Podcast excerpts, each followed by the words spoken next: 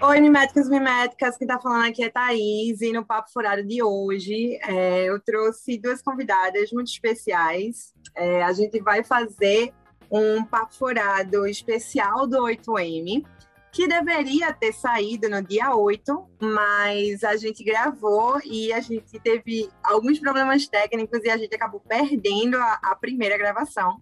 E aí a gente teve que se reunir novamente para gravar esse episódio, então ele deveria ter saído no dia 8, não saiu, então não saiu no 8M, mas vai sair, vale aí pelo mês, né? Porque a data, né?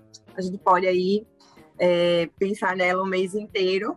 Então tá válido ainda. Então é um papo furado aí em homenagem ao 8M.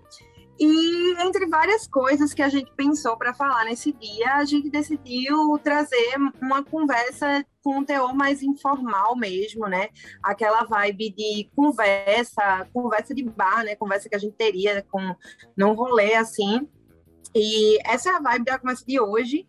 E a gente vai falar sobre sexo e sexualidade, né? E como isso tem a ver com ser mulher, é, no mundo capitalista, em sua fase neoliberal, etc. E por aí vai. Quando a gente fala de sexualidade, antes da gente começar esse episódio, a gente estava conversando aqui nos bastidores, né? E, e a gente falou assim que a sexualidade é algo muito mais coletivo do que individual. Shanice falou isso. E e é isso, velho. Eu, eu concordo muito com isso. O sexo, o ato do sexo, ele é mais biológico, mas a sexualidade ela é muito mais cultural do que biológica. Né? A sexualidade ela é construída, a sexualidade ela é historicamente determinada. Né? Então o ato sexual é uma coisa, mas a sexualidade é outra. Né? E essa sexualidade ela é atravessada por todas as estruturas que existem, ela é atravessada pela cultura e é ela também que diz pra gente o que é que a gente deve gostar, o que é que a gente deve buscar no sexo, o que é que a gente espera de um sexo, como a gente demonstra que a gente gosta ou que a gente não gosta de sexo. Né? Então, a maioria das coisas ligadas à sexualidade, elas estão ligadas a esses padrões, né? Esses padrões que parecem naturais porque né? Tudo que é ligado à sexualidade é sempre algo muito tabu. E quando a gente aprende, a gente aprende daquela forma. E por ser tabu, muitas vezes isso não é muito compartilhado, ou talvez não tão profundamente compartilhado. E parece uma coisa muito natural, quando na verdade é, como o Shanice disse, é muito mais coletivo do que individual, porque depende muito mais de fatores culturais do que qualquer outra coisa. Então, seus gostos, o que você gosta, o que te dá prazer, o que te dá tesão, é muito mais cultural do que natural. Pensando nisso, a gente sendo uma coisa também social, sendo algo cultural e, portanto, também histórico, né? Então, a sexualidade, ela é historicamente determinada também, ela é histórica no final das contas. E para conversar sobre isso, eu trouxe Shanice. É, Shanice é artista e produtora paraibana e do canal Sem Classe, e minha amiga também. Uh, e Marcela Magalhães, né, que é professora de cultura brasileira em Roma. Ela é fina, então, é, ela é professora de cultura brasileira lá em Roma e escritora, inclusive, tá? Para sair um livro, né, Marcela? Então, meninas, falem aí um pouquinho de vocês e vamos começar a falar desse assunto. Thaís, muito obrigada, primeiramente, pelo convite de estar aqui no Mimesis Podcast. É uma honra é, para mim, tá? Principalmente ao lado da Marcela também. É, aqui nós temos três nordestinas reunidas, duas mulheres ao meu lado que eu admiro muito. E, enfim, né? Eu acho que a gente vai debater temas realmente muito importantes para a pauta feminista, a partir da perspectiva marxista.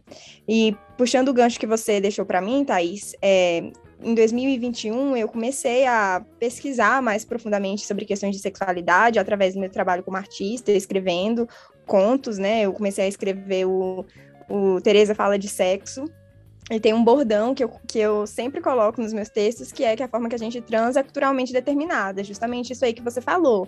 A forma como alguém aqui na América Latina é, de fé cristã transa é diferente da forma como o muçulmano transa lá na Índia. E, e, é, e, como você falou, né, atravessado pela estrutura capitalista global em todas as situações também. E isso, na minha vida, eu comecei a sentir muito através da minha experiência como uma mulher LGBT, assim. É, a, a, a, quando eu tinha 23 anos, eu tive a minha primeira experiência sexual com uma mulher. E também foi a primeira experiência sexual dela, né, no caso. E eu lembro que foi muito marcante como eu e ela, sem saber o que a gente estava fazendo, é, a gente reproduziu a essa questão performativa do que a gente imaginava que deveria ser o sexo entre duas mulheres, independente é, da gente consumir ou não a questão de pornografia, né? Porque muita gente fala ah, que a nossa sexualidade ela é ela é muito pautada e, e prejudicada pela indústria do sexo, pela indústria pornográfica, mas eu acredito que é independente de você de você consumir diretamente esse tipo de conteúdo ou não, porque mesmo quando você não consome, o imaginário ele já está na sociedade de como deve ser. E é, não não só nesses filmes, nesse tipo de, de conteúdo adulto, né, entre aspas, mas nas novelas, na literatura de best-seller que viraliza, enfim, em todas as, as questões do aparato midiático aí, que eu acho que a Marcela vai poder falar muito melhor. E aí eu comecei a, a perceber que essa questão de performatividade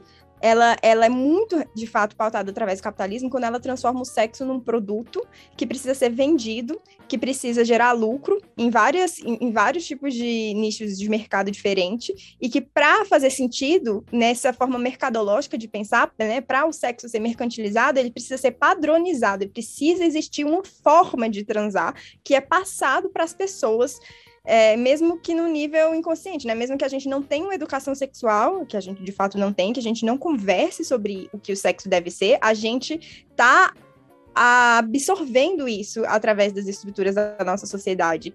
E quando a gente absorve esse, é, esse formato rígido do que é o sexo, essa ideia rígida do que é o sexo, que, meu Deus, que é completamente hétero, cisnormativa e errada, gente, é errada essa forma de entender o sexo.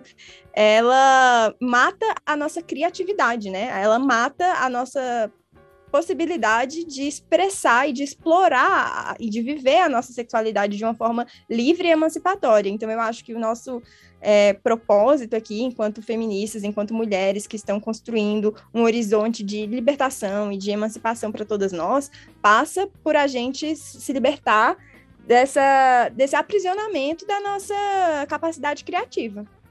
Olá, Thaís, Janice, ah, muito obrigada pelo convite, é uma honra estar aqui nesse, nesse espaço do Mimesis, que eu sempre admirei, adoro, adoro. Ah, obrigado pelo convite, Thaís, e também é uma honra estar com a Janice, ah, é, nós que somos nordestinas, é bom estar em casa.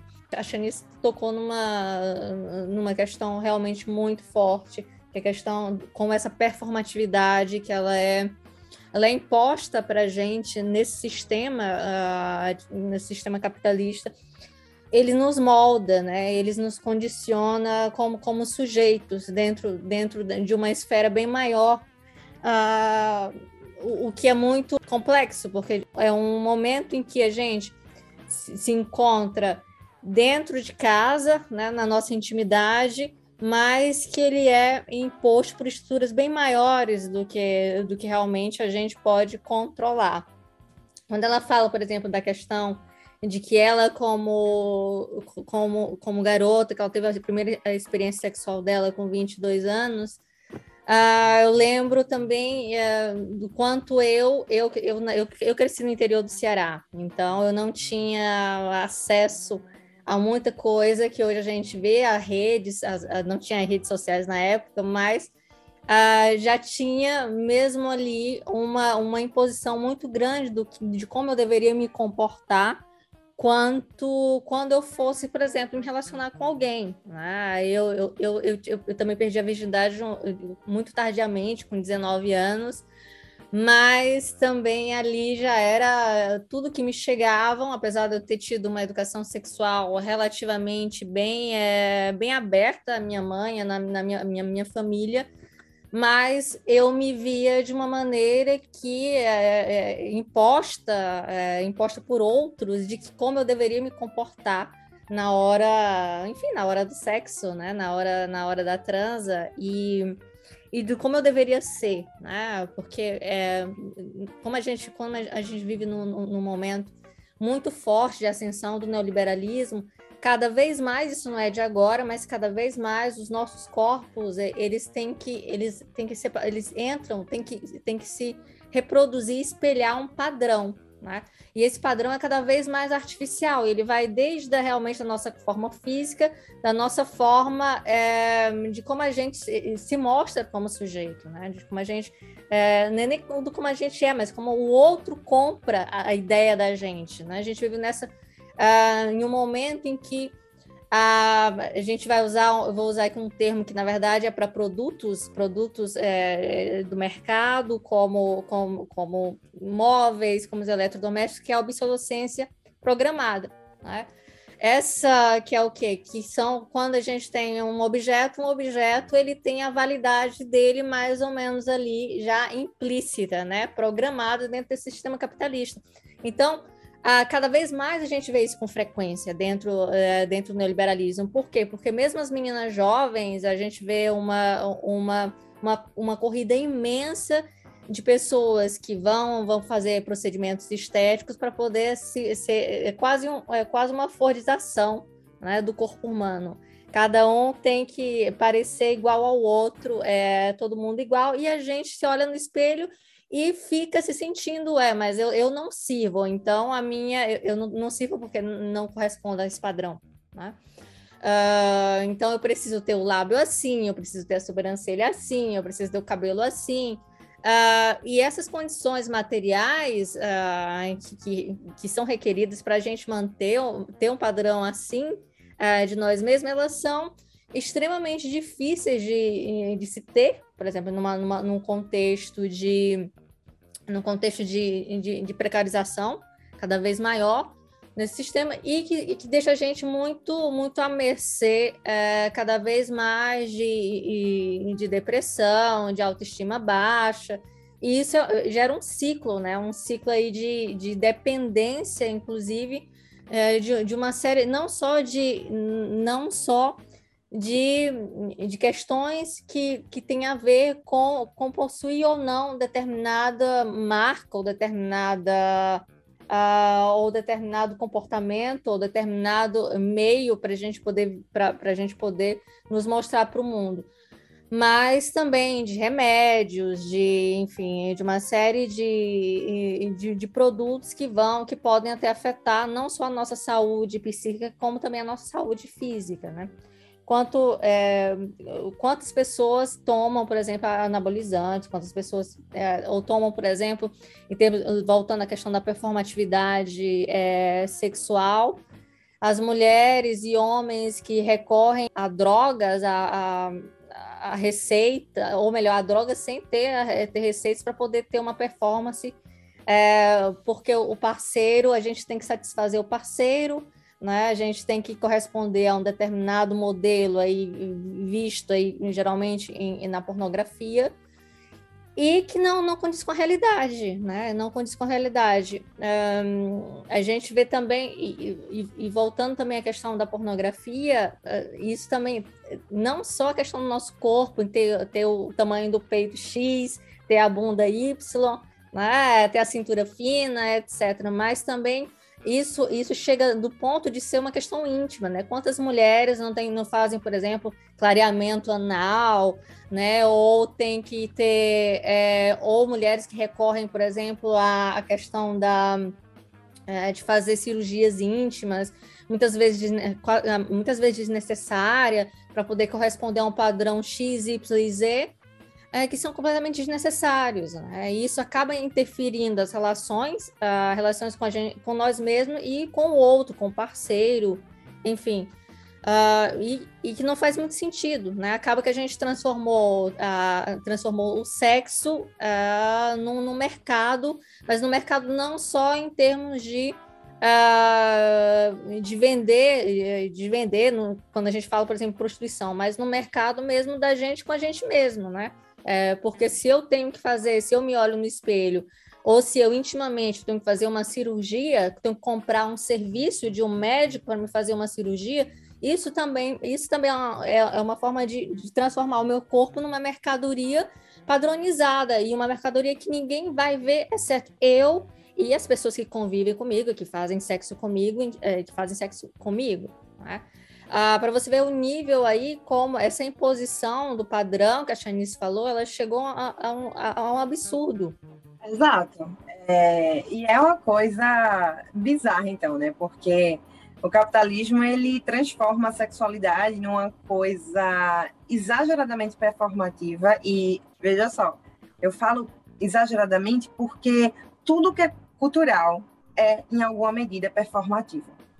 É tudo, tudo, tudo que diz respeito à vida dentro do reino da cultura é em alguma maneira, de alguma maneira performativa. Então todo sexo feito por seres humanos, ou seja, seres que têm cultura, ele vai envolver algum tipo de performance. Porque é como eu falei, a forma como a gente constrói os nossos gostos, como a gente demonstra o que a gente gosta, o que a gente não gosta, passa antes de tudo pela cultura.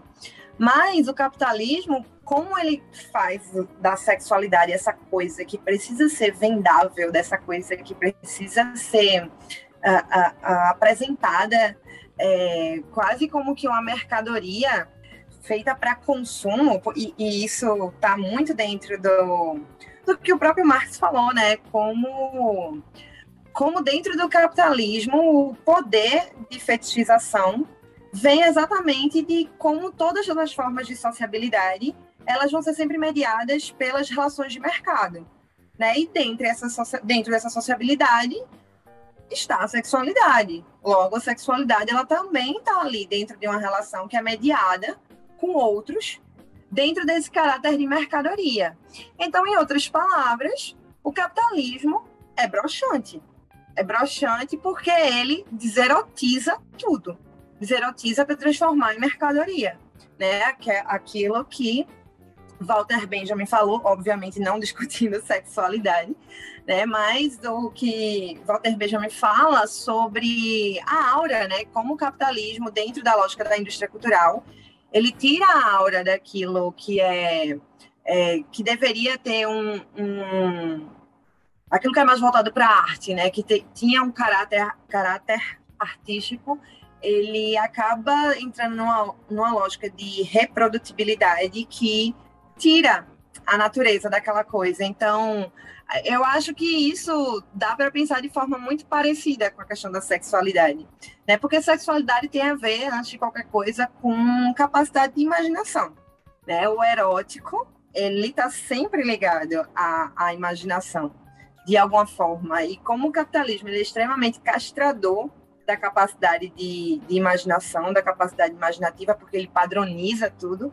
porque tudo, como Marcela falou, tem uma obsolescência programada, né? As mercadorias elas têm que circular rápido, elas têm que ser vendáveis, então é, isso faz, isso acaba minando a capacidade imaginativa da gente, a nossa capacidade de pensar de forma complexa, né? E isso é extremamente deserotizante. O sexo se transformou numa coisa extremamente deserotizante, porque ela virou essa, ele virou essa coisa performativa, né? É, eu vejo muito isso na internet, esse discurso de, é, de que ah, você tem que botar para lascar mesmo, é, eu transo e faço e aconteço, e na cama eu sou tal, eu sou a tal, e é. É, na internet é cheio de transudos, né? É, é incrível. É, é, porque também tem a questão da, além da, além disso que você falou, é, tem a questão da eficiência, né? Muito, muito também do capitalismo, né? Você tem que mostrar Sim. eficiência. A questão é, é, que a, a, a, quando você, como é que você vai ser, por exemplo, numa, numa jornada de trabalho em que uh, os dois uh, os dois parceiros ou mais parceiros que têm nessa relação eles trabalham de uma forma extenuante. Como você, como é possível chegar em casa e ter imaginação a mil e a, e, enfim, e vontade, tesão a mil para poder e, conseguir realmente entrar ali naquela, naquele modelo de performance, Exato. de eficiência, etc., se a pessoa está morta de cansado. Né? É, isso, isso realmente isso é bem complicado, isso é bem complexo, porque tem o, a Nancy Fraser, ela fala, ela fala uma coisa bem interessante, que muitas, muitas das coisas que a gente tem, é, que o neoliberalismo vendeu como emancipação feminina, na verdade, não foi, né? Ah, não... Era exatamente, exato, era exatamente isso que eu ia falar. Não Vai. Foi, é, é, não foi de modo efetivo, ou só maquiou um outro caráter, né, mais econômico do sistema, né? Antes ela falava, bom, antes a gente tinha a família de um só salário, as mulheres foram para a rua, manifestaram, conseguiram entrar no mercado de trabalho, mas na verdade as condições de vida delas não, não melhoraram, né? Elas continuaram fazendo dois turnos na fábrica e em casa, e, além disso, o, essa família que tem esses dois trabalhos, na verdade, o que continua com o mesmo com, me, com a mesma renda, né? Aumenta o que, o que aumentou, aumentou o número de horas que ela vendeu para o capitalismo, né? Que ela se doou, que ela doou para o capitalismo.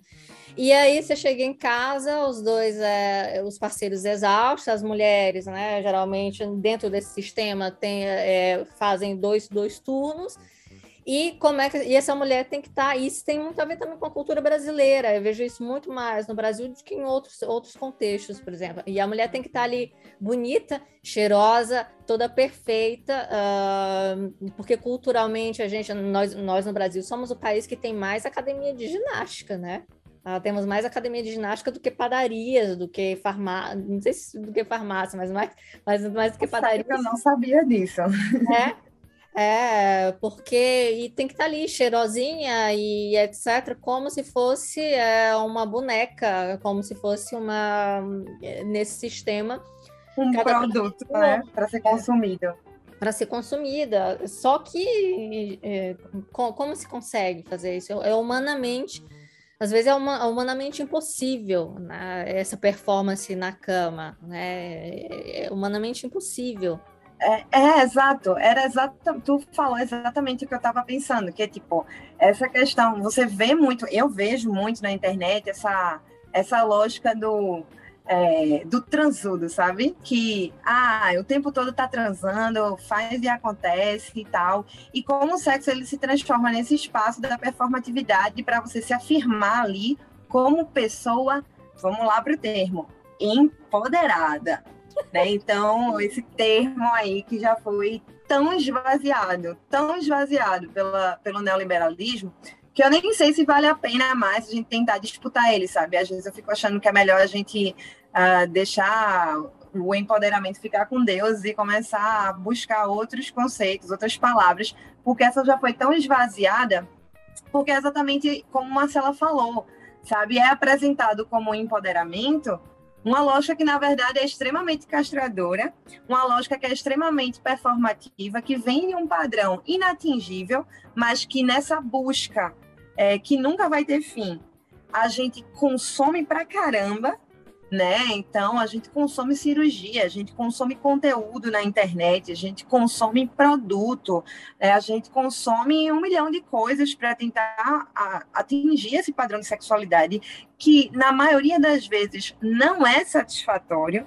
Né? Então a maioria das pessoas e particularmente a maioria das mulheres vivem uma sexualidade extremamente frustrada porque é, entra a questão do trabalho também, eu estava falando da capacidade imaginativa agora há pouco, e se o capitalismo ele, ele, ele acaba com a nossa capacidade imaginativa, para as mulheres isso ainda é pior, porque a gente está ali no trabalho e a gente está fazendo aquele trabalho alienante, né, dentro do mercado.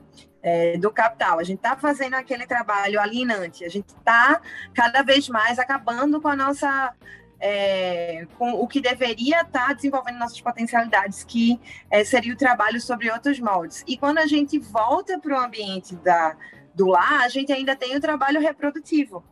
Né? Então, a gente tem uma carga extremamente maior em cima da gente, a gente tem um capitalismo que se serve é, violentamente do patriarcado, e esse patriarcado é um outro aspecto que é extremamente castrador da sexualidade feminina. E muitas vezes, quando é, muitas mulheres entram em contato aí com esse discurso do tal do empoderamento é, neoliberal, é, começa a consumir ali um novo padrão de sexualidade que é apresentado como empoderador, mas se efetiva, como a gente está constatando aqui, como o contrário disso, né? Porque não é empoderador. Então, resultado, a maioria das mulheres tem uma sexualidade extremamente frustrada, a maioria das pessoas também, porque os homens não estão livres desse padrão, é a lógica do desempenho que é imposta ali para os homens. É uma coisa que também é extremamente castradora, que também o consumo de pornografia, né? Porque beleza, a gente todo mundo consome pornografia, mas o consumo do homem é diferente. Ele vai consumir aquela pornografia de maneira diferente. E, e nossa, velho, é, se tem uma coisa que eu acho que é muito real é que quanto mais o homem consome pornografia, mais mal ele transa sabe? Eu, eu pelo menos na, na, na, minha experiência de vida, é, homens que já questionaram essa lógica da pornografia, que tentam se desprender, ou que já se desprenderam, ou vêm se desprendendo da pornografia, tem, eu, eu, tive uma experiência sexual, assim, muito melhor, qualitativamente falando. Né? Então, a lógica do desempenho, a lógica do consumo da pornografia também acaba com a capacidade imaginativa masculina. Né? Então, parece que hoje em dia todo mundo transa muito, mas transa sem qualidade. Tem uma. Eh, tem, tem o André, tem André Atri, que ele fala que ela fala, ele fala, na verdade, que é uma. Uh, na verdade, todo esse desempenho que você fala, toda essa questão do empoderamento que é vendido pelo neoliberalismo, e que é, esse empoderamento, né, usando o termo, usando no sentido que, que, que usa no neoliberalismo e não, não no, na gente, no, no feminismo marxista, é, ele acaba é, mostrando um contexto, vendendo essa ideia de liberdade sexual, de, de autonomia, de independência, etc., e de performatividade, de desempenho, como você falou, mas ele é, ele acaba que essa sexualidade, essa vivência do sexo, ele, ele acaba se tornando um privilégio de classe, né? Privilégio de classe, porque só quem consegue entrar ali naquela, seguir aquele padrão ali do, do transudo, como, como você está falando, Thaís, é realmente quem tem um poder aquisitivo muito grande, né? Quem, quem realmente tem, é, não, não desempenha esse papel que você falou, que é o que vai, vai para o trabalho de produção, e quando chega em casa tem o trabalho de reprodução para fazer, né? Dentro de casa. Uh, lavar louça, etc. Só quem consegue fazer é que realmente já tem uma, uma estrutura, uma estrutura social que consegue se organizar, e aí sim você pode falar que, nesse sentido, esse empoderamento, esse desempenho sexual, ele só pode ser exercido numa, num contexto de materialidade de quem tem realmente um privilégio de classe. Uh, o que é bastante complicado, porque você acaba é, fazendo com que, dentro do sistema capitalista, uh, as classes mais, uh, mais, mais populares, as classes em que o, o trabalhador ele, ele tem uma vida sexual é, frustrante, né? frustrante. E, e, isso sem, sem, sem uma ascensão, sem que num contexto de uma, de, uma, de uma sociedade que não é socialista, em que se possa ter é, principalmente para a mulher é, ou para a família em si, uma, as creches ou os restaurantes coletivos, como dizia lá Kolontai, uh, para que se possa ter mais tempo livre para poder você fazer o que quiser, inclusive sexo. Uh, isso, isso é impossível, só realmente quem tem dinheiro que consegue fazer né, esse, esse, esse sexo ser transudo, como você falou. É, gente, eu acho que essa frase do o capitalismo deixa a gente. É, o capitalismo é broxante, que a Thaís falou, ele resume muito bem as coisas e essa situação não impacta só as mulheres, como vocês falaram, impacta os homens também. Os homens estão transando mal, os homens são broxas, eles estão com vários problemas de ereção num, num momento muito jovem da vida deles além de todo o entendimento de que o sexo passa pelo pelo pênis, né? Assim, no caso de um, um homem cis, que é completamente equivocado essa ideia de que o homem come, que a mulher dá, é, o homem só, sa só saber transar em volta do pau. E assim, eu tô falando de coisas, né, de forma bem explícita, porque eu acho que mais do que a gente ficar apontando os problemas, os problemas, os problemas, a gente tem que pensar as soluções, sabe? Porque a solução existe. Claro que a solução é a revolução, é o fim do capitalismo, é, a ascensão do fascismo está completamente ligada com a, a, a nossa insatisfação na cama, eu acredito. É uma é uma relação dialética ali de causa e consequência, mas a gente precisa estar tá falando sobre isso, esse trabalho aqui que a gente está fazendo, conversar, porque a nossa sociedade, ela cria esses tabus, né, que são mecanismos de, de manutenção do status quo. Todo esse véu que cobre do catolicismo, né, do, da nossa, não necessariamente do catolicismo, mas da moral cristã, especificamente, é, que impede que a gente esteja pensando essas novas de, de se relacionar. Quando a Thais falou que a cultura ela é sempre em algum nível performático, eu acho isso realmente, né? É, isso é um fato. A questão é que a, a gente está alienado na nossa performance, né? A gente não está consciente da performance que a gente está tá realizando, porque performar é um ato criativo. A gente aqui como artista, performar é lindo, performar é, é, é empoderador no sentido no sentido bonito que deveria ser colocado nessa palavra, né? Que deveria haver nessa palavra. Então, a, o problema não é a performance, o problema é como essa performance ela é imposta a gente de uma forma completamente alienadora e, e, a gente se transforma em em, me, é, em mecanicista, né? É, a gente perdeu a nossa autonomia, a gente não, é, não tem a autonomia do, sobre os nossos próprios corpos. E sem autonomia não tem empoderamento, né? E sem autonomia realmente não tem empoderamento, o empoderamento no sentido marxista, né? Não tem. Gente, e é sobre isso. Vocês falaram da, dessa questão de novo da performance, e, e, e é foda porque é exatamente por ser um, um tabu que essa lógica da naturalização ela bate mais forte ainda na sexualidade do que até em outras coisas relacionadas a outras esferas da vida.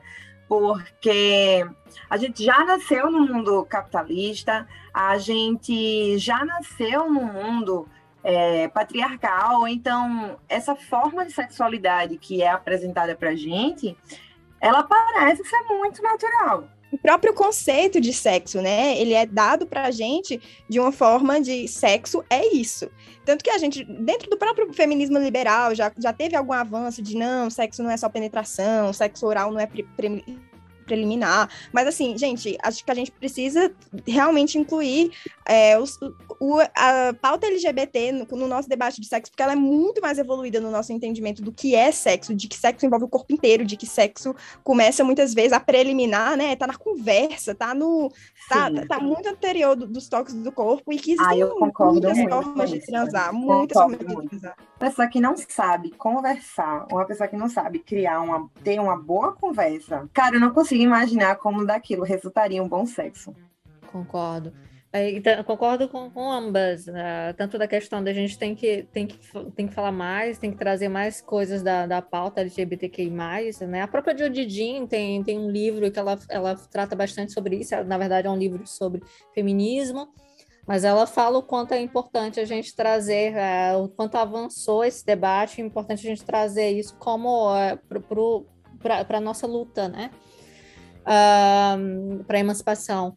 E é, e realmente é isso. E eu concordo também muito com, com a questão do como a gente é habituada a pensar no sexo como penetração, né? E quanto isso eu, eu costumo, dizer bastante que eu tenho eu não gosto do Bauman, por exemplo. Eu acho que é, o Bauman ele faz análises muito superficiais porque ele fala uh, das relações, uh, ele fala como se as relações descartáveis fossem né, só, só de agora, e, ao meu, no meu entender, ele já vem, esse tipo de relação sempre existiu, porque tem muito a ver com a questão do, da objetificação, da, da, da hierarquização aí.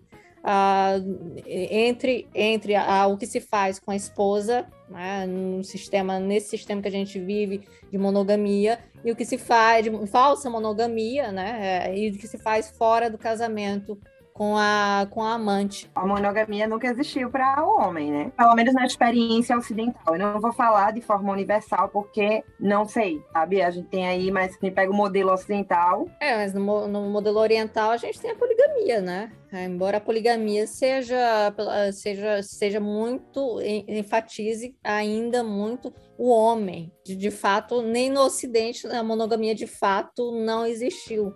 A gente vive aí com essa questão do homem dentro de casa com a, com a esposa, geralmente aí tem um recorte racial, a esposa branca, principalmente na nossa sociedade, né, brasileira. Ah, e depois fora de casa, as mulheres. É uma estrutura, realmente uma releitura aí da, da época da colonização, em que o homem tinha a, a mulher branca dentro de casa e ia, ia até a senzala e transava com todas e violentava todas as mulheres, as mulheres, eh, porque se achava, achava que era sua propriedade. É, eu acho que a questão da, da não monogamia, ela realmente é um, é um tema que deve deveria ser mais central na pauta do feminismo, assim, porque realmente muitas das opressões que a gente sofre hoje em dia tá tá pautada, tá sustentada nessa ideologia da monogamia. E, e, a, e a monogamia ou não monogamia eu acredito que quando se é feito um debate político aprofundado e com rigor teórico em cima disso, ela acaba nos mostrando que não tem a ver com a quantidade de parceiros que a gente tem, sabe? O que eu vejo hoje em dia é que as pessoas usam esse, esse, essa pauta da não monogamia, que cai muito facilmente num, num, num, em falácias e mais ou menos com o que acontece com essa, o que aconteceu com a questão do empoderamento sobre, sobre o discurso é, neoliberal, assim, que completamente se esvazia de significado, e aí é utilizado, né, pelo que eu entendi do que a Marcela falou, muito como essa questão de descartabilidade dos corpos também, ou só como um, como a Amanda Palha fala, é um a, monogamia, o oposto da monogamia, assim, que não quebra a lógica da monogamia, mas você usa, consome as pessoas é, como um mercado ainda, ainda funciona dentro dessa lógica mercadológica, em que é, você consome vários parceiros ao mesmo tempo, mas você não, não trabalha a questão do, do, dos afetos numa lógica diferente do sistema capitalista, sabe? Porque realmente, quando a gente fala de não monogamia, a partir de uma perspectiva marxista, a gente está falando do, do, de família, de família é, nuclear, de, de, de formas de amar as outras pessoas em sociedade, em coletividade, de se importar com o outro. Não é só sobre exclusividade sexual, não é só sobre sexo, é sobre a forma como a gente trata os nossos vizinhos, é sobre a forma como a gente trata os nossos companheiros de trabalho, como a gente cuida das pessoas à nossa nossa volta. É, é, sobre um amor que funciona numa lógica de coletividade, não numa lógica de, ah, eu vou encontrar aqui um parceiro ou vários parceiros para viver a minha individualidade, ou então uma monogamia seriada, né? Que foi como eu falei na, na nossa tentativa número um de fazer o podcast, assim, que você consome várias pessoas e insere e, e vai deixando uma para trás quando fica difícil, ou vai tendo várias ao mesmo tempo e, e, e sem sem ser numa lógica que já não faz essa parte da monogamia, né? Porque isso de ter vários parceiros, como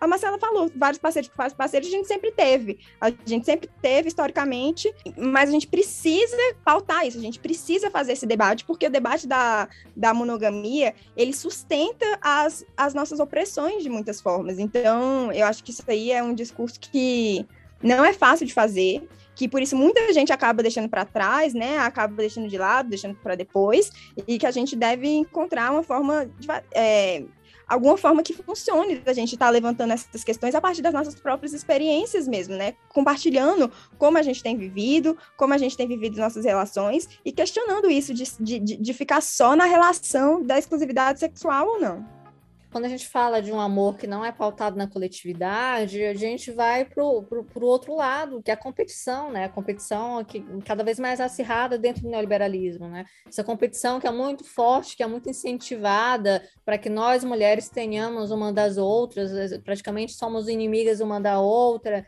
né? Quando acontece é, em relações monogâmicas, quando acontece de um parceiro é, se interessar por outra pessoa. Aí tem, uma, tem os dois lados da medalha. Um é que, é, é que geralmente as mulheres começam a culpar uma a outra, né? Começam a culpar a outra e depois se culparem né? também por não não estarem por se sentirem aquém do que deveriam estar, ou por achar. Porque e começa a procurar ah, alguma justificativa é, na outra. Ah, mas será que ele me traiu? Ele não me quer porque eu sou assim e ela é assim, assado, etc. E essa relação é uma relação de competição, é uma relação é, extremamente frustrante, mas aí assentada nessa, nessa visão do amor individual e não coletivo eu gostei muito desse termo, da monogamia, monogamia seriada. É muito sobre isso.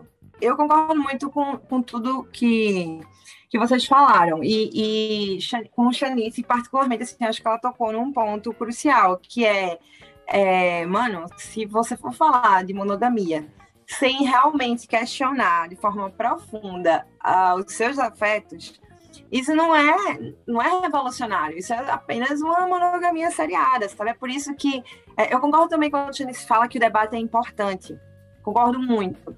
Mas eu confesso que, que eu, particularmente, uh, tenho muito pouca paciência, sabe, para isso. Eu sei que é um erro, mas é, o, o, o, a forma como o debate da esquerda se constrói em certos espaços me deixou, me tornou uma pessoa muito é, brochada com, com a esquerda, principalmente quando se trata desses temas mais progressistas. Porque se tem uma coisa que eu odeio é quando alguém começa com esse papo de ah, porque a monogamia é revolucionária e. Principalmente quando é um homem. Ó, não acredito nessa questão de lugar de fala, acho que é um conceito extremamente falho. É, acho muito problemático, inclusive, acho que faz mais mal do que bem.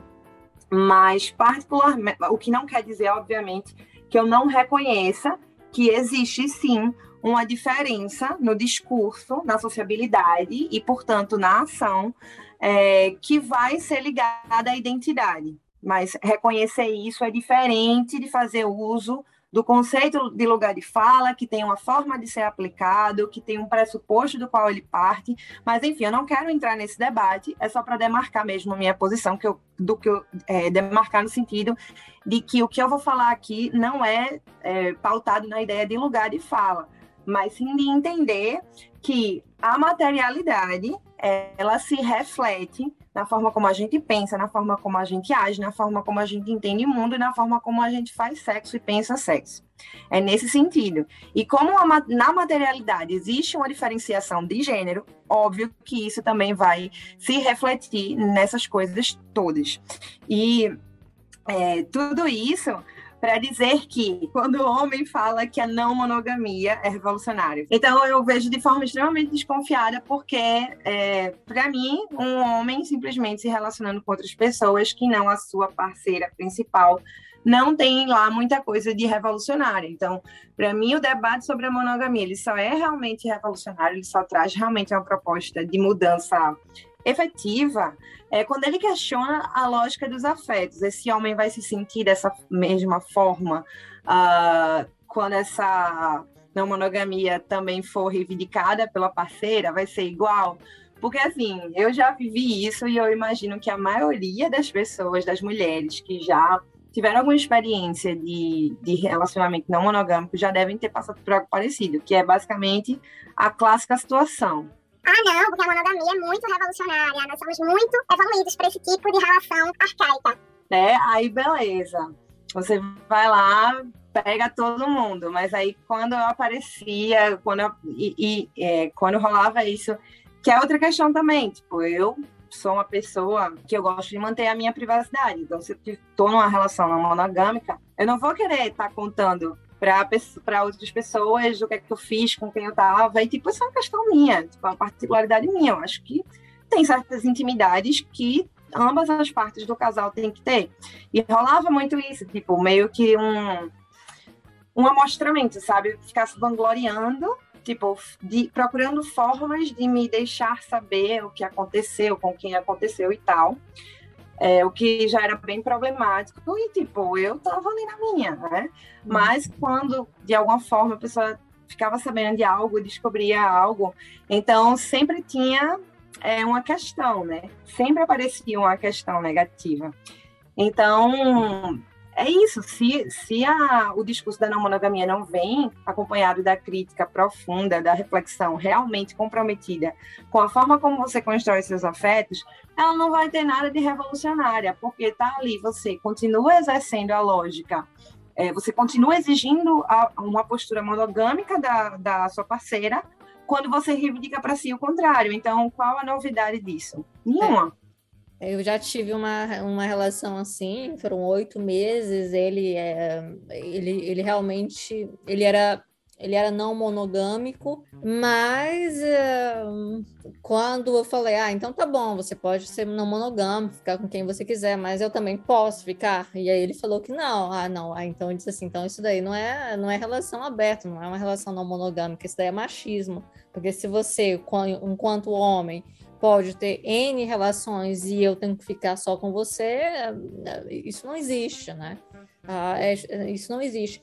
E era uma pessoa realmente, era, era, um, era comunista, era, tinha sido realmente, tinha entrado, fez parte de, de, de organizações revolucionárias na América Latina, etc. Para você ver, para entrar aí nesse discurso de que, é, mesmo num ambiente onde, onde existem homens de esquerda e que tem um pensamento que fale que, de, que dentro da esquerda tem esses, esses, digamos, esses fios, esses rompantes progressistas, tem uma limitação. Uma limitação que a gente vê muitas vezes na, na prática, na materialidade. Uma coisa é dizer, ah, não, é muito revolucionário, realmente vamos ter que uma. não tem nada mais, mais a ver uma relação só com uma pessoa, etc. Mas na prática não é assim. É, então aí a gente vê realmente os papéis de gênero né, bem demarcados isso não vem de forma explícita muitas vezes, né? Porque tu falou, tu falou isso aí e, e muitas vezes isso não vai ser, o cara não vai chegar lá e vai dizer, olha, eu quero para mim, não quero para você. Não, ele vai sempre arrumar um defeito, ele vai arrumar uma forma de dizer que você fez de um jeito errado, porque sabe, tipo, a manipulação é algo que vai ser, que é algo que é muito usado nessa determinação de gênero que tu estás falando. É, no meu caso foi explícito porque eu perguntei logo, né? Eu disse, olha, é assim e pronto, é como é, como é que vai ser isso? Né? Porque às vezes a pessoa sumia, né? a pessoa sumia por 10 dias, assim, né? E eu ficava a ver navios, ficava sem saber o que tinha acontecido, etc. E era uma relação é, e, e aí já era o contrário da tua experiência, porque tu disse que, que essa outra pessoa uh, que estava se relacionando contigo te deixava saber, te informava, te fazia se sentir, uh, acredito que, é, desconfortável com isso. E o meu era o contrário, era um desconforto, porque uh, mesmo ele sabendo que eu não tinha problemas em uma relação não monogâmica, desde que fosse acordados direitos iguais entre as partes, né? E expectativas iguais também. Expectativas é um outro, é, é uma outra história que a gente não tem controle, né? Realmente pelas nossas, sobre as nossas expectativas. Mas sobre direitos, sim, ou pelo menos sobre a pretensão de, de ter direitos iguais dentro de uma relação. E, e, ele não, não me deixava, eu não sabia, e ficava e era uma coisa muito confusa, e acabou realmente não funcionando, e por, por conta de que também é, acabava tendo muito sentimento de ciúmes, de propriedade sobre mim, é, então era muito desequilibrada a, a relação. E acabou realmente não funcionando.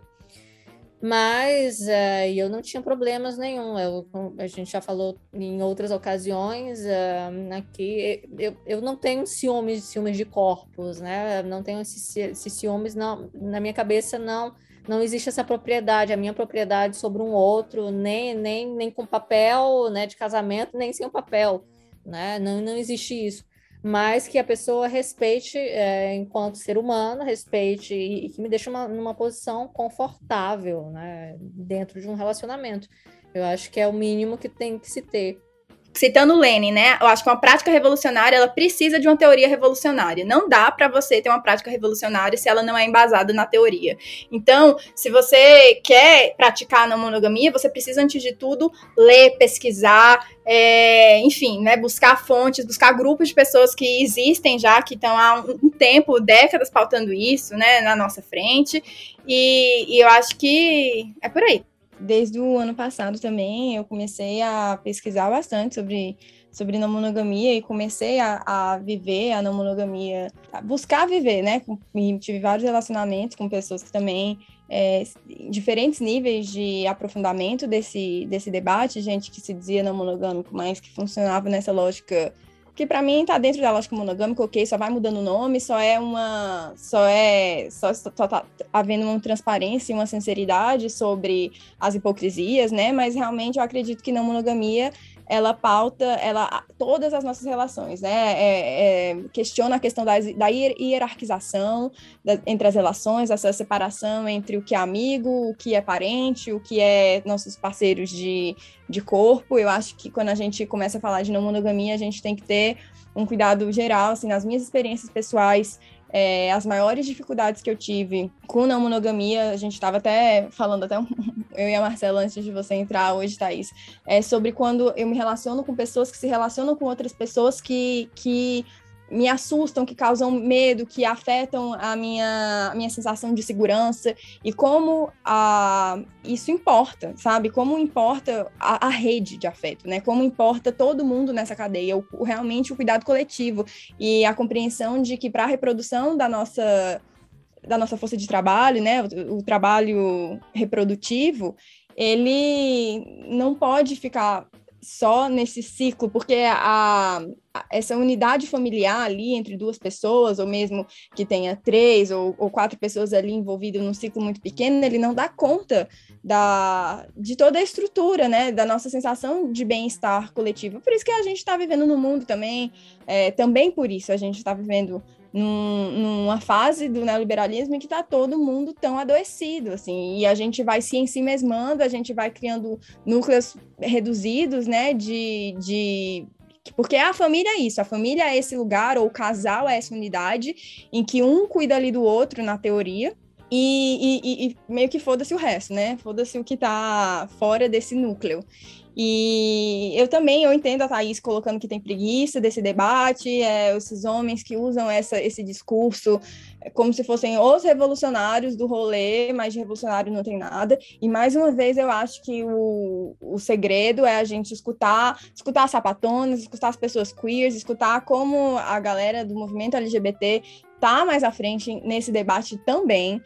É, eu acho que a gente tem que passar a desconstruir a heterossexualidade das pessoas, assim, eu, eu acho que a gente tem que entender o queer, esse lugar do, do pensamento queer, que muita gente tem resistência porque tem esse nome, gringo, e eu também tinha muita preguiça disso no, no momento, esse ranço, mas eu acho que isso não pode, né, a gente não pode deixar nossas emoções, os nossos ranços cegarem a gente intelectualmente, a gente precisa estudar, a gente precisa ter rigor teórico, a nossa, a nossa emancipação depende da, da formação do pensamento crítico, né? Depende disso tudo também.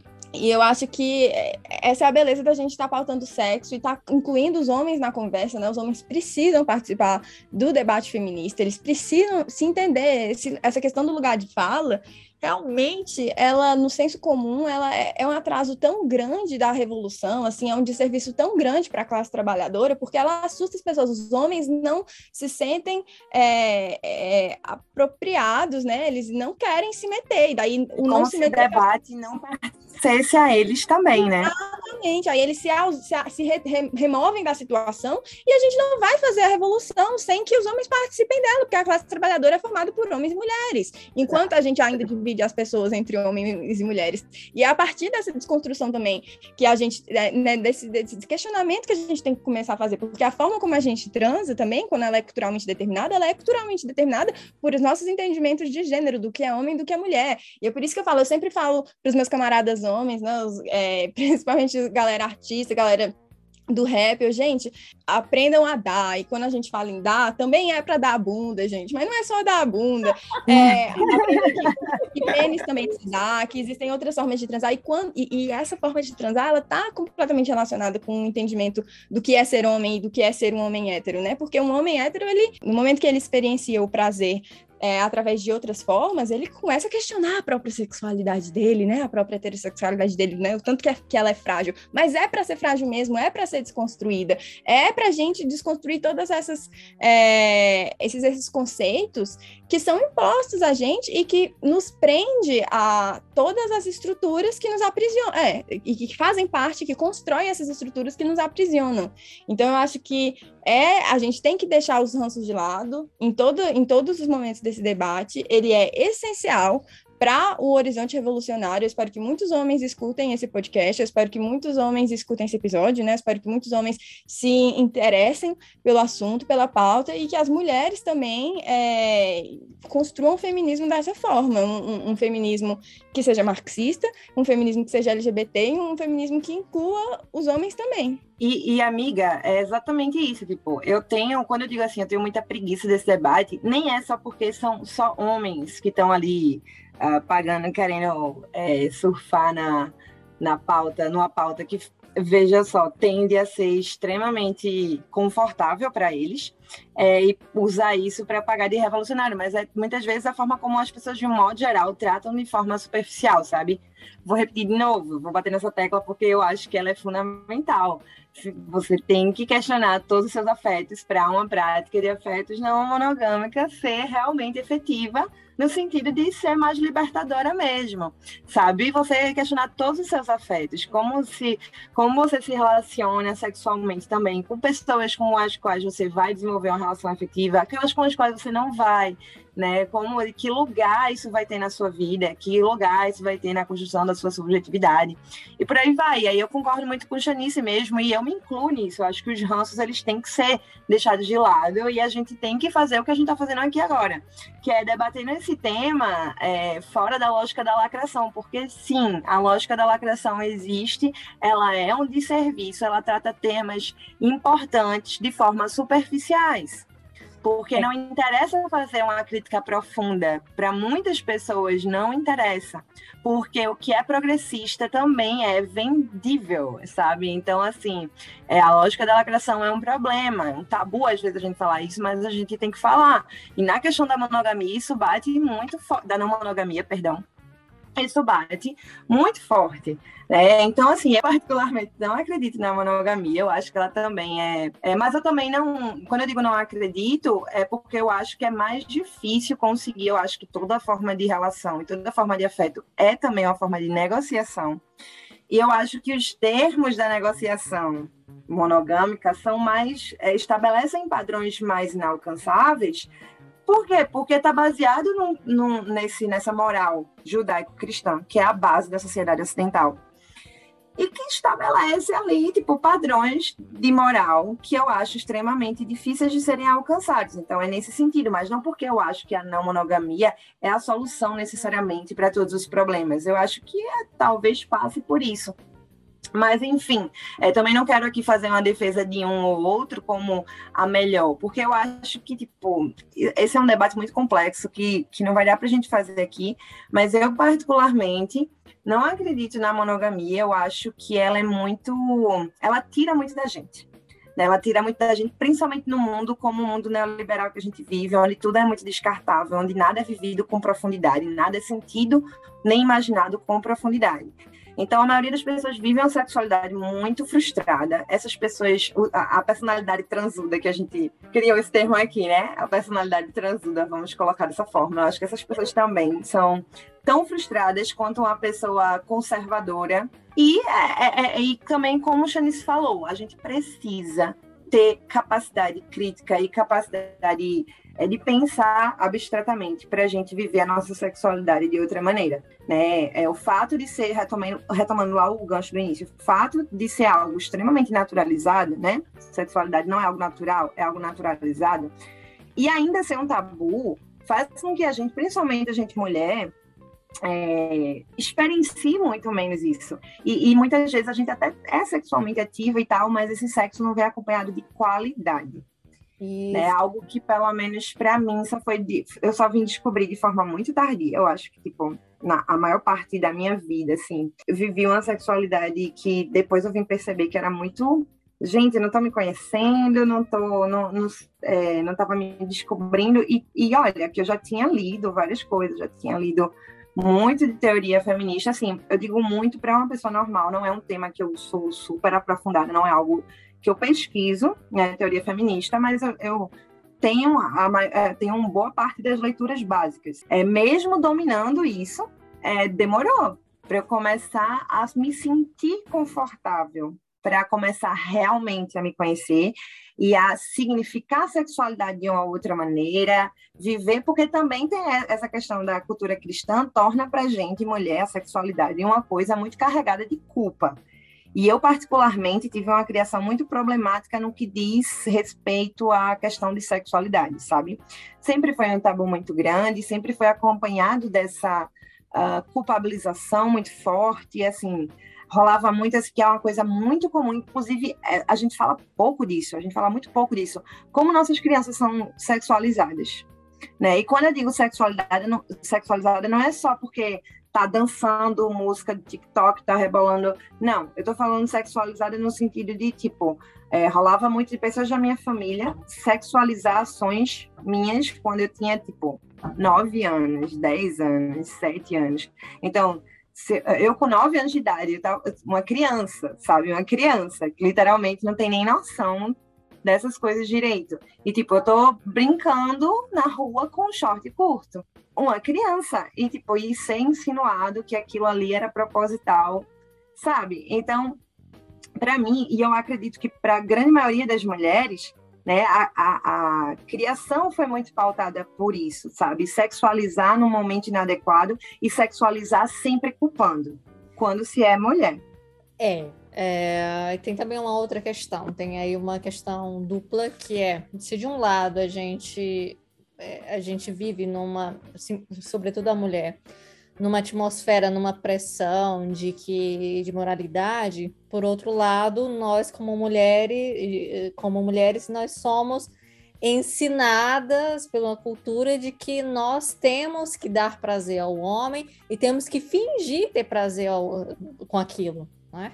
Ah, quantas mulheres não fingem orgasmo, né? Quando você falou aí da questão do ah, de que demorou muito para é, significar a sua sexualidade, principalmente a questão da qualidade do sexo, ah, lembro muito muito disso, da questão de quanto tempo eu também demorei é, para poder também perceber que eu não deveria fingir ou é, que tinha tido orgasmo ou não e etc. Hoje em dia Uh, é, é, muito difícil eu, por exemplo, sair de uma transa sem que, e, sem que eu diga assim, e que eu acho estranho, por exemplo, se o cara não, não, o cara não disser para mim assim, olha, ou não perceber que eu não tive um orgasmo, eu acho extremamente frustrante, né, é, para mim.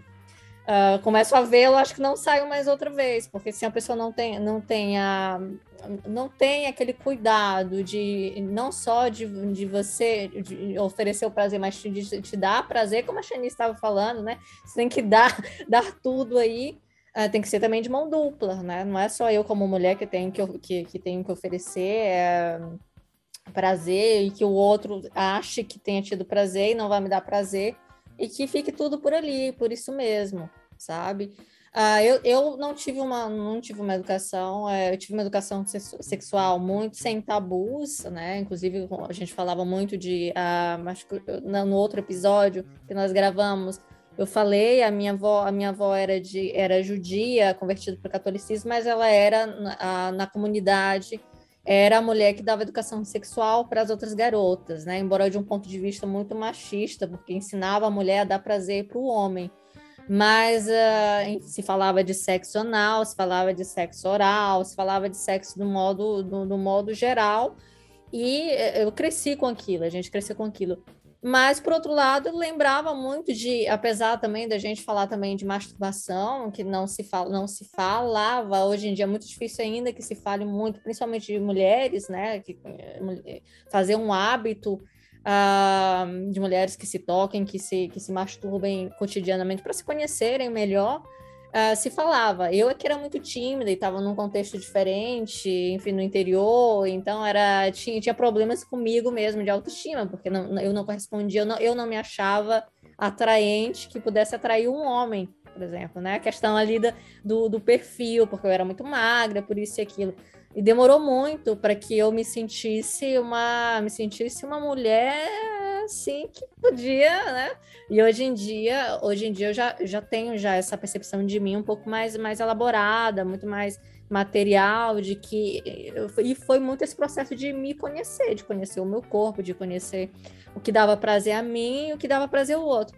Mas me incomoda muito, além da, da questão da performance, é a questão do roteiro, né? Desse roteiro. Muitos, muitos, muitos garotos, uh, quando, quando vem falar comigo antes da gente sair, uh, ah, como é que você gosta de sexo? Tem que ser bruto tem que ser, sei lá, suave? E eu acho uma pergunta um absurdo, né?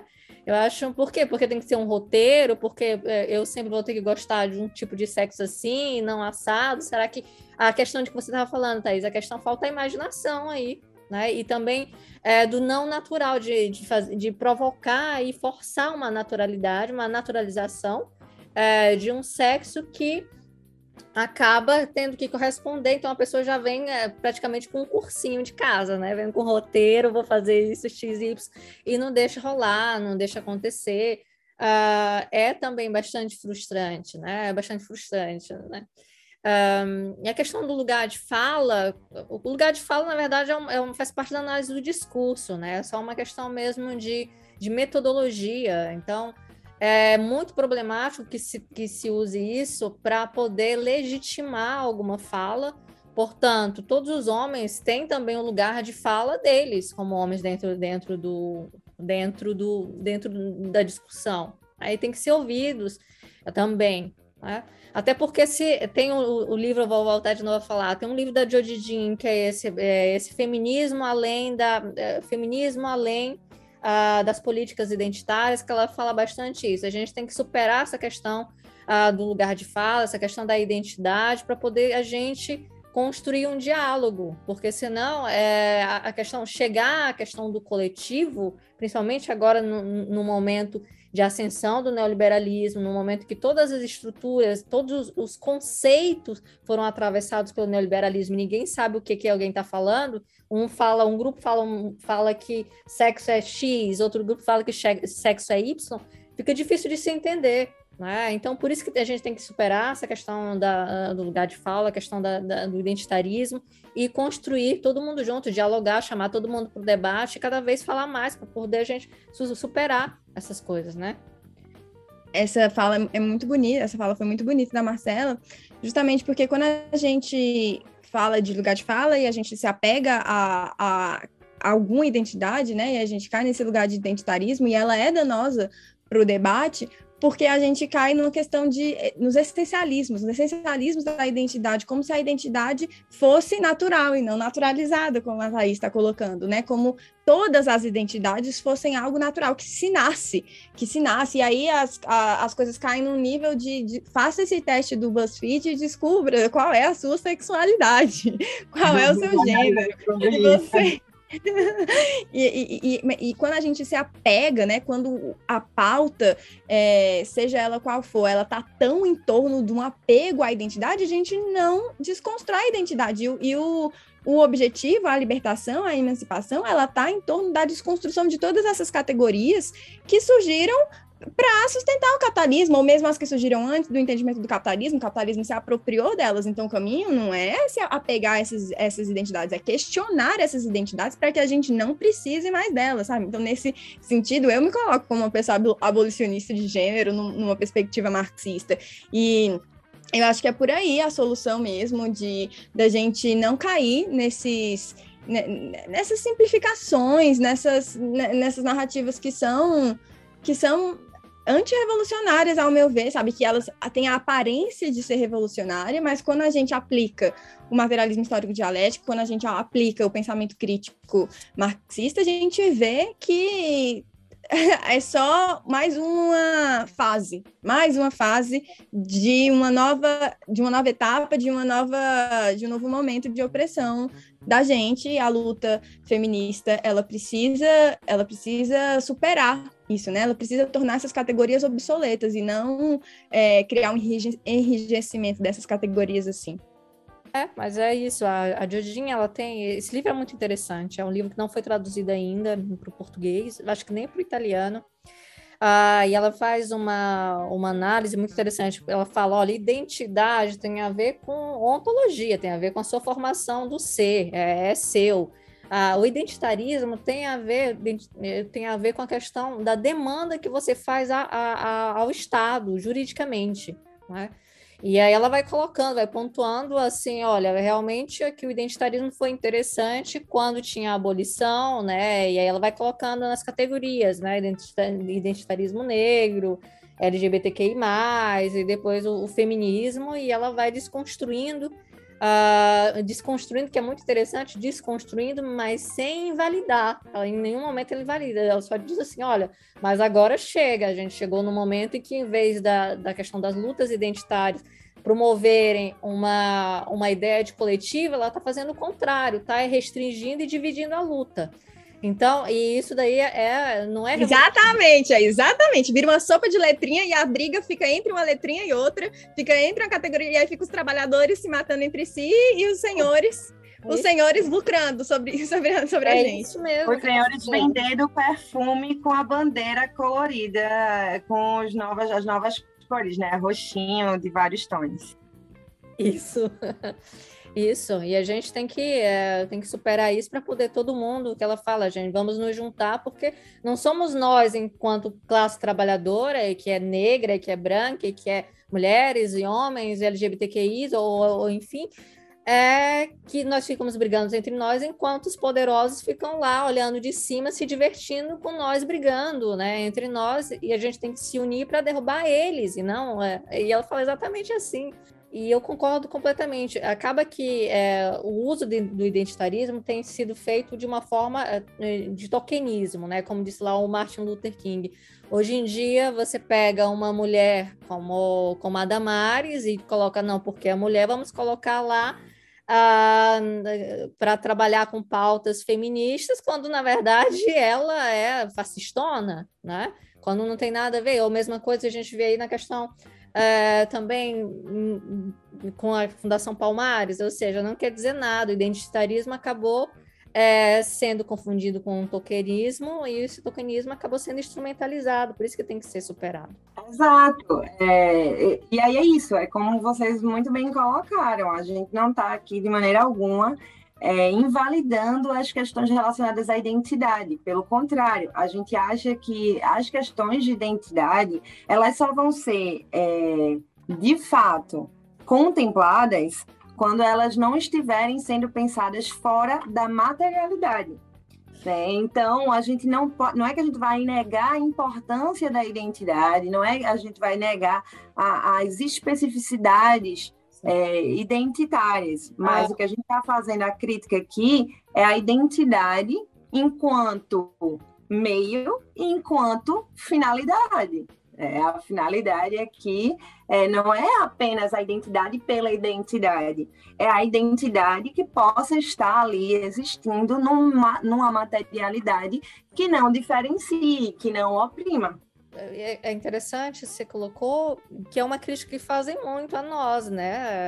É, quando a gente faz a crítica, as pessoas confundem uma crítica ao identitarismo com uma crítica à identidade, quando na verdade a gente sempre, aliás, fomos talvez os primeiros desde os anos 30 a falar em questões de, de, de marxismo negro, enfim, de feminismo, ou, ou, e por quê? Porque a gente sempre incorporou a identidade como, é, inclusive, como a Jojin fala, a gente sempre incorporou aqui dentro, é, dentro do marxismo como o conhecimento, como epistemologia. Então, nunca foi excluída a questão é, da identidade e das lutas é, em torno a isso dentro do marxismo. A gente englobou, só que para a gente são, é, para nós são conhecimentos de estratégia, de luta que a gente incorporou, é, enquanto, enquanto luta, luta anti-opressão, né, né, em prol aí do fim do capitalismo, né?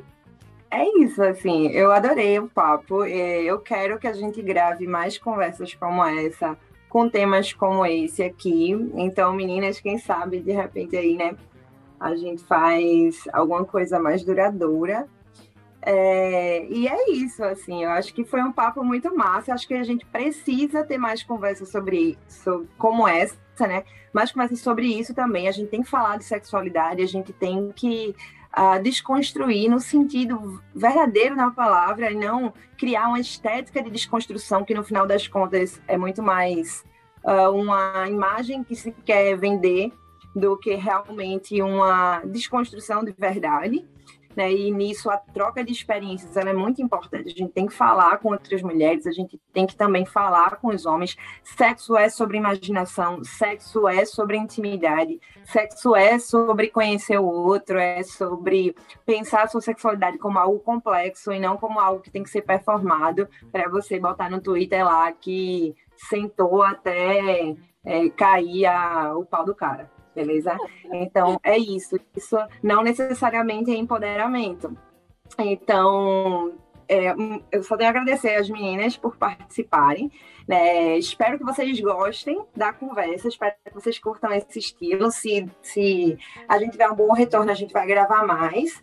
E é isso, velho. Se você acha que falar sobre isso não é importante, que é perder tempo, que só importa falar sobre revolução em classe, eu tenho certeza que você transa mal. E isso é uma pena. Reveja suas posições. E é isso, gente. Muitíssimo obrigada. Eu que agradeço, agradeço Thaís, agradeço Chanice por, por essa oportunidade, essa conversa. Então é isso, galera. Um beijo para vocês e tchau. Um beijo, beijo, tchau, tchau. Beijo, gente.